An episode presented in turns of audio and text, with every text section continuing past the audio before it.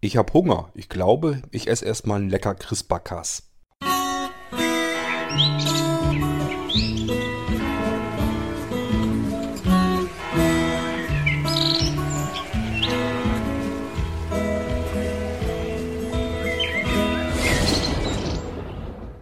Suchbegriff DNA Ergebnis Desoxyribonukleinsäure ist ein in allen Lebewesen und in bestimmten Virentypen vorkommendes Biomolekül und Träger der Erbinformation, also der Gene. Das Wort setzt sich zusammen aus des Oxygenium, Ribos und Nukleinsäure. Im Normalzustand ist DNA in Form einer Doppelhelix aufgebaut. Chemisch gesehen handelt es sich um Nukleinsäuren lange Kettenmoleküle, die aus vier verschiedenen Bausteinen, den Nukleotiden aufgebaut sind. Jedes Nukleotid besteht aus einem Phosphatrest, dem Zucker-Desoxyribose und einer von vier organischen Basen. Die Gene in der DNA enthalten die Information für die Herstellung der Ribonukleinsäuren.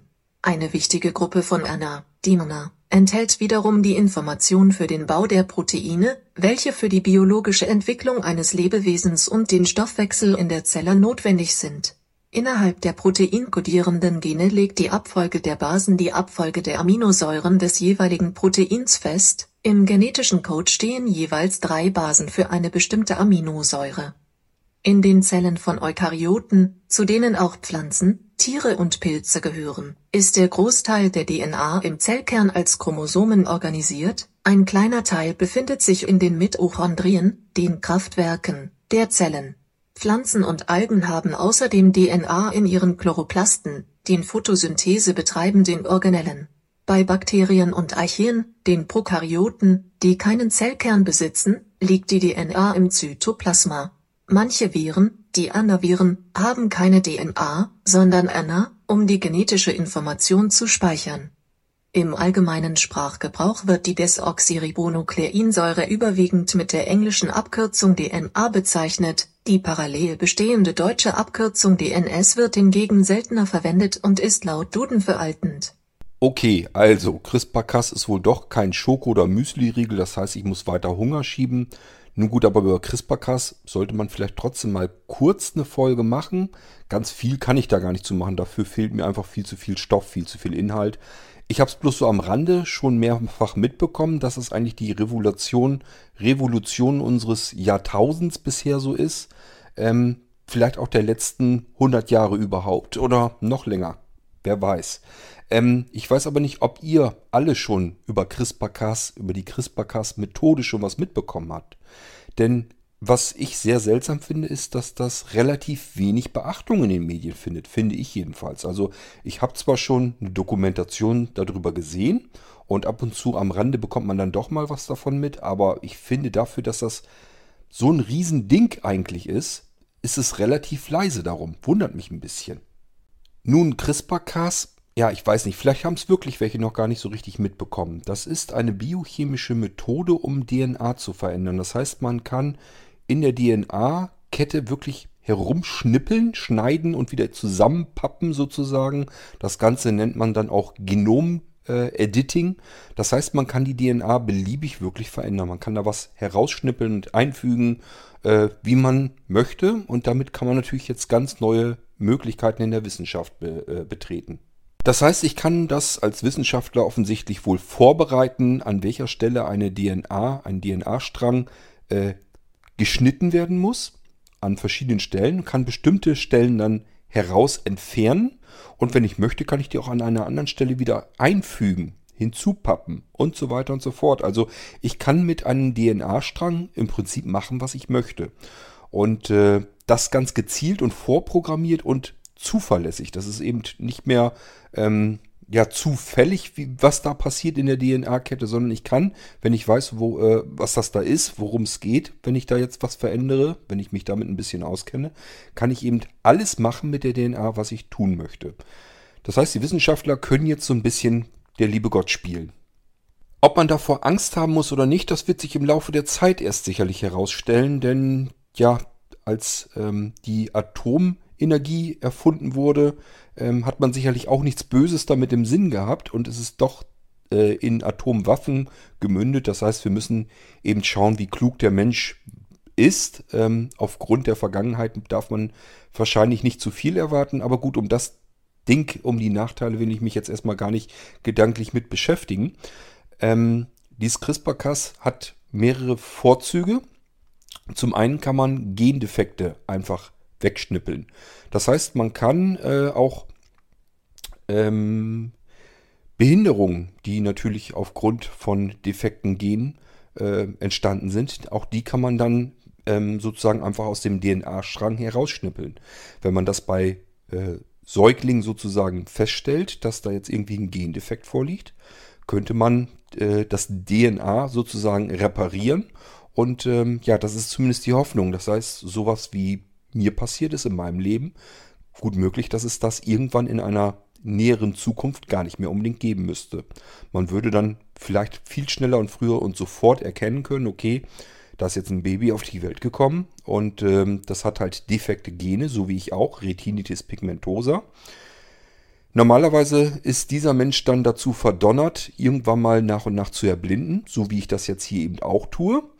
Ähm, aber es muss nicht sein. Ich kann einfach dieses Gen, diesen Gendefekt herausschneiden aus dem DNA-Strang und kann das ganze Ding reparieren, so als wenn es nie passiert wäre. Und äh, somit könnte es eben dann passieren, ähm, dass solche Menschen in ihrem späteren Lebenslauf dann einfach nicht mehr erblinden werden. Ich bin mir nicht mehr ganz sicher, ob das Zeug nicht irgendwie auch in der Gen äh, in der in der Krebsforschung irgendwie was ähm, auf sich hat. Ich meine, ich hätte da auch schon irgendwas gehört. Ähm, Im Moment ist es so, dass alle Wissenschaftler eigentlich total aufgeregt sind, was man jetzt alles Neues machen kann. Und überall, man hat noch gar nicht überall verstanden, wo man überall jetzt eingreifen kann. Bei allem, äh, was wir an Krankheiten auf der Erdkugel haben, an Gendefekten und so weiter, ähm, da kann man jetzt eben weiter dran forschen. Man hat sozusagen einen riesengroßen neuen Schritt gemacht. Und es ist halt die Frage, ähm, wie es jetzt weitergeht. Jedenfalls ist die Wissenschaft quer über die Welt verstreut komplett aufgeregt und im, im Umbruch sozusagen. Aber auch darüber will ich hier jetzt gar nicht weiter äh, eingehen, weil kann ich nicht. Ähm, dazu fehlen mir auch die Informationen. Müsste ich mich erst ein bisschen schlau lesen. Und ganz viel habe ich ja eben schon erzählt, gibt es gar nicht in den Medien darüber zu erfahren. Also ich finde es jedenfalls sehr seltsam. Ähm, die Wissenschaftler in ihrem stillen Kämmerlein äh, sind total aufgeregt, weil völlig neue Wege beschritten werden können. Und irgendwie der Rest der Menschheit kriegt davon relativ wenig mit. Wir kümmern uns derweil um andere, viel weniger wichtige Dinge äh, des Alltags. Ich wollte eigentlich nur stattdessen kurz auf eine andere Sache eingehen, die mit CRISPR-Cas-Methoden eben jetzt möglich sind. Da äh, hat man erst auch gar nicht so drüber nachgedacht, aber es kommt jetzt, das haben, äh, hat man in, in Harvard, ähm, in der Universität nämlich ausprobiert und das hat funktioniert, nämlich Bakterien als Datenspeicher zu benutzen, eben über CRISPR-Cas-Methoden. Ähm, in Bakterien. Das heißt, die DNA-Stränge in Bakterien werden mit CRISPR-Cas modifiziert. Wir brauchen ja, um digitale Daten abspeichern zu können, müssen wir ja nur Einsen und Nullen schreiben können. Und das können wir natürlich auch in einem DNA-Strang unterbringen. Und da können wir eine ganze Menge unterbringen. Und das auf kleinstem Raum. Eine Bakterie, die können wir nicht sehen, aber die hat einen DNA-Strang und auch da drin kann man mit CRISPR-Cas diesen DNA-Strang eben modifizieren. Und das Dolle ist wohl, dass diese Bakterien sich nichts weiter dabei denken. Äh, das heißt, die vermehren sich weiter und geben diesen DNA-Strang, diesen Speicher an die nächste Generation weiter. Wir müssen eigentlich nur eine Bakterienkultur haben. Die müssen wir programmieren und dann kann man das auch wieder auslesen und das ganze Ding als Speicher benutzen. Es ist eigentlich kaum zu fassen. Was hat man denn schon versucht? Man hat versucht, ein Bild, ein einfaches Bild abzuspeichern in Bakterien. Ja, das konnte man tatsächlich machen über CRISPR-Cas. Das heißt, man hat in den DNA-Strang Einsen und Nullen reingeschrieben. Die Bakterien haben das so weiter produziert. Hat also immer weiter funktioniert. Über mehrere Tage war überhaupt kein Problem. Und das Ganze konnte man dann auch wieder auslesen. Man konnte dieses Bild also aus einer Bakterie wieder heraus auslesen. Unvorstellbar eigentlich. Das Ganze hat man dann noch weiter aufgebaut. Man ist ja jetzt noch relativ am Anfang, aber man hat sich schon eine GIF-Animation, also eine Abfolge mehrere Bilder genommen, ein kleines Filmchen sozusagen, und hat das dann versucht abzuspeichern in Bakterien. Und siehe da, auch das konnte man wieder völlig fehlerfrei auslesen. Ist also total irre, was man da macht. Ähm, und wenn man jetzt drüber nachdenkt, ähm, mir fällt als erstes da so ein bisschen ein, die ähm, biometrischen, wie, wie, nannten die sie dich? Ich weiß es gar nicht mehr genau. Die jedenfalls die Gelpacks in der Voyager, dem Raumschiff äh, von Star Trek ähm, aus der gleichnamigen Serie Star Trek Voyager, die hatten Bio-Gelpacks. Also ähm, klingt relativ ähnlich das Ganze. Wenn man da noch gedacht hatte, ja, alles Science Fiction, muss man sich wirklich Gedanken machen, ähm, wie weit wir davon noch entfernt sind. Denn wenn wir jetzt am Anfang sind, äh, wenn der Anfang, der erste Schritt erstmal getan ist, dann geht es da vermutlich mit großen Schritten weiter, könnte ich mir jedenfalls vorstellen. Denn ähm, wenn man wirklich schon recht ordentliche Dateien, hier geht es nicht um ein paar Informationen, sondern hier geht es ein, um ein komplexes, komplettes Bild, um Bildinformationen. Äh, Bilder und Video, das ist so ziemlich das, was die größten Dateien sind, die wir auf unseren Computern heutzutage benutzen. Das heißt, viel, viel größer, umfangreicher als jede Textdatei zum Beispiel oder ein Dokument. Ähm, sobald wir es mit einem Bild oder einer Animation oder einem Video zu tun haben, haben wir es immer gleich mit sehr viel Datensalat zu tun und das kann man scheinbar in nicht sichtbare Bakterien abspeichern und von dort auch wieder auslesen. Gut, dieser Schreiblesevorgang, der hat mehrere Tage gedauert, da ist also noch ein weiter Weg hin, bis das wirklich brauchbar funktionieren würde aber ist eigentlich schon ziemlich total irre. Wir reden hier immerhin von Speichern, die man gar nicht sehen kann, die so winzig klein sind, dass man sie nicht sehen kann. Und da können wir komplette, schon ordentliche Dateien drauf unterbringen. Ähm, ja, müssen wir mal schauen, was da zustande kommt. Jedenfalls, wenn man darüber nachdenkt, dann sehen unsere heutigen Speichermedien man nehme einen USB-Stick, eine Speicherkarte oder von mir aus auch eine hochmoderne, super tolle SSD-Platte, äh, wenn man die damit vergleicht. Ich sag mal, so eine SSD, gut, äh, kann man schon in ordentlichen Speichergrößen bekommen, aber die sieht man ziemlich deutlich. Die ist immer noch äußerst klobig gegenüber einer Bakterie, äh, die man überhaupt nicht sehen kann. Da muss man wirklich mal schauen, wo uns der Weg noch hinführen wird, aber die ersten Schritte sind getan und erfolgreich gewesen. Ja, jetzt können wir also gespannt sein, was uns noch so die nächsten 10, 20, 30 Jahre erwarten wird. Ich könnte mir vorstellen, dass da völlig neue Möglichkeiten auf uns zukommen. Und das müssen wir jetzt mal schauen. Wie sieht das bei euch aus? Würde mich mal interessieren. Habt ihr davon überhaupt schon mal irgendwie was mitbekommen? Zumindest irgendwie am Rande oder habt ihr auch wie ich vielleicht schon mal eine Dokumentation irgendwo gesehen? Oder hört ihr jetzt von dem CRISPR-Cas-System heute zum allerersten Mal hier über den Podcast? Das würde mich mal interessieren, weil ich wie gesagt ähm, so das Gefühl habe, das mag mich ja auch täuschen, ich gucke ja nun auch fast kein Fernsehen, ich höre kein Radio, nur die Nachrichten, aber ja, in den Nachrichten kam es bisher ich kann mich eigentlich gar nicht erinnern, dass es in den Nachrichten überhaupt mal erwähnt wurde, die CRISPR-Cas-Methode, und dass da eben jetzt ein Umbruch bei den Wissenschaftlern stattfindet und äh, völlig neue Möglichkeiten entdeckt werden können. Ähm, das alles ist eigentlich gigantisch und äh, bekommt überhaupt, überhaupt keinen Platz in der Medienwelt und das wundert mich so ein bisschen. Deswegen würde mich mal interessieren, habt ihr da noch gar nichts davon mitbekommen? Das würde meine Vermutungen umso mehr bestärken. Oder aber, ähm, ja, habt ihr so wie ich so ein bisschen was am Rande irgendwie mitbekommen, hier mal ein bisschen was aufgeschnappt und da mal vielleicht eine Dokumentation kurz gesehen. Ähm, das ist meine Frage heute an euch. Dies soll bloß eine kleine G-Folge werden, weil ich eben mir gerade so Gedanken gemacht habe, weil ich das eigentlich ziemlich gewaltig finde, dass wir ja solch eine bahnbrechende ähm, wissenschaftliche Forschung plötzlich haben, solche Ergebnisse, solche Erfolge und die in den Medien nach meinem Geschmack fast überhaupt keine Beachtung finden. Das finde ich sehr seltsam. Finde ich äh, wirklich ein bisschen befremdlich, dass wir uns mit jeder Menge Mist eigentlich umgeben, Quatsch und Unsinn und ähm, ja, ich mag es gar nicht alles aufzählen, dann kriege ich gleich wieder die ersten Meldungen, ja, das ist doch auch wichtig und was weiß ich noch alles. Ähm, es gibt eben wirklich Dinge, die sind, wenn man sie nach 10 oder 20 Jahren betrachtet, vollkommen unwichtig. Vollkommen unwichtig. Denken wir überhaupt nicht mehr drüber nach. Wir sind mittlerweile in einem Zeitalter, wo man meist schon drei Tage später nicht mehr über die Aufregung der Tage davor nachdenkt.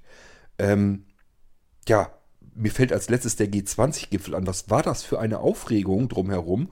Und wenn man sich jetzt so umhört, umschaut, ja, ist wieder weg, ist wieder äh, gegessen, das Thema von gestern, interessiert keine Sau mehr.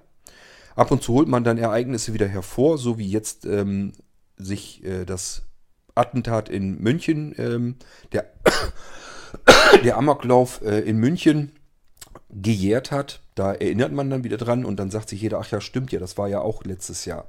Aber mal ehrlich, ähm, die meisten von uns haben das doch schon längst alles komplett verdrängt und vergessen, weil wir jeden Tag mit neuen ähm, Schweinen und Säuen, die durchs Dorf getrieben werden, regelrecht befeuert werden dann ist die Aufregung riesengroß und im selben Moment sackt der ganze Scheiß schon ab, weil es kommt eben die nächste Sau durchs Dorf. Und ja, deswegen nehmen wir eigentlich wichtige Dinge gar nicht mehr richtig wahr. Wir äh, bemerken sie gar nicht mehr. Und ich denke mal, dieses CRISPR-Cas-System, das scheint mir was wirklich extrem Wichtiges zu sein, was uns die nächsten zig Jahre sicherlich noch stark beeinflussen wird. Jedenfalls, soweit ich das bisher wahrgenommen und verstanden habe, ist das eine bahnbrechende Entwicklung in der Menschheit, die ähm, jetzt sich in den nächsten folgenden zig Jahren äh, sicherlich gewaltig auf unser Dasein auswirken wird. Und man bemerkt davon überhaupt nichts. Als wenn das irgendwie überhaupt nicht richtig stattfindet. Ähm, ja, und deswegen meine Frage, wie viel kriegt ihr davon mit und wie viel habt ihr äh, bisher so davon ja, am Rande mitbekommen oder wirklich richtig? Habt ihr da eine Dokumentation drüber gesehen?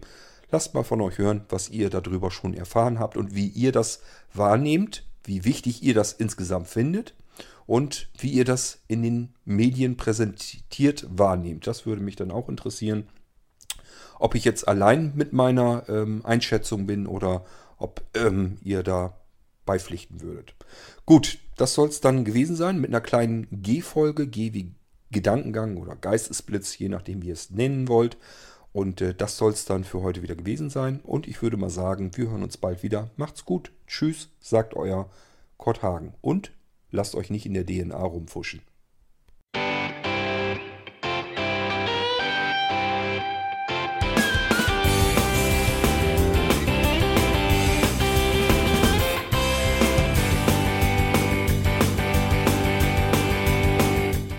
Das war Irgendwasser von Blinzeln. Wenn du uns kontaktieren möchtest, dann kannst du das gerne tun per E-Mail an podcast.blinzeln.org oder über unser Kontaktformular www.blinzeln.org. Blinzeln schreibt man in unserem Fall immer mit einem D in der Mitte. Wenn du möchtest, kannst du uns sehr gerne auch einen Audiobeitrag auf unseren Podcast Anrufbeantworter sprechen. Der hat in Deutschland die Telefonnummer 05165 439 461. Und wenn du uns aus dem Ausland anrufen möchtest, dann ersetze einfach die erste 0 gegen die 0049 für Deutschland. Wir bedanken uns für dein Interesse und freuen uns schon darauf, wenn du auch beim nächsten Mal wieder mit dabei bist.